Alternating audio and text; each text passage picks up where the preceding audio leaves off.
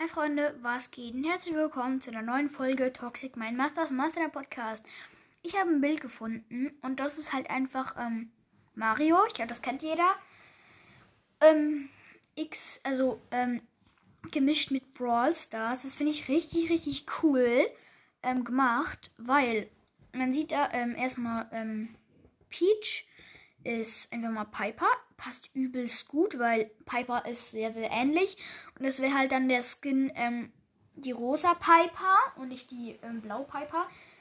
Es gibt ja den Skin, ähm, ja. Dann haben wir Luigi.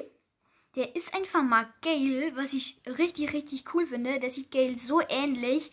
Aber auch Luigi. Das finde ich so cool. Ähm, ja, und seine Augenbrauen sind halt so wie eine Krone gemacht wegen Mario halt. Ja, wegen Peach und so. Äh, und dann sehen wir einfach Mario. Und Mario ist halt einfach mal Dynamite. Und anstatt Dynamitstangen hat er Pilze in der Hand.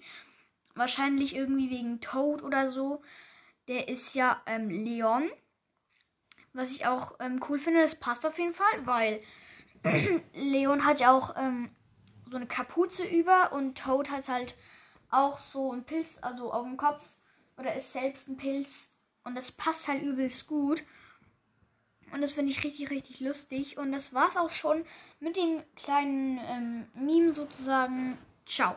Und wir haben jetzt einfach mal ähm, 3,4k geknackt. Das ist so, so, so, so, so cool. Ciao.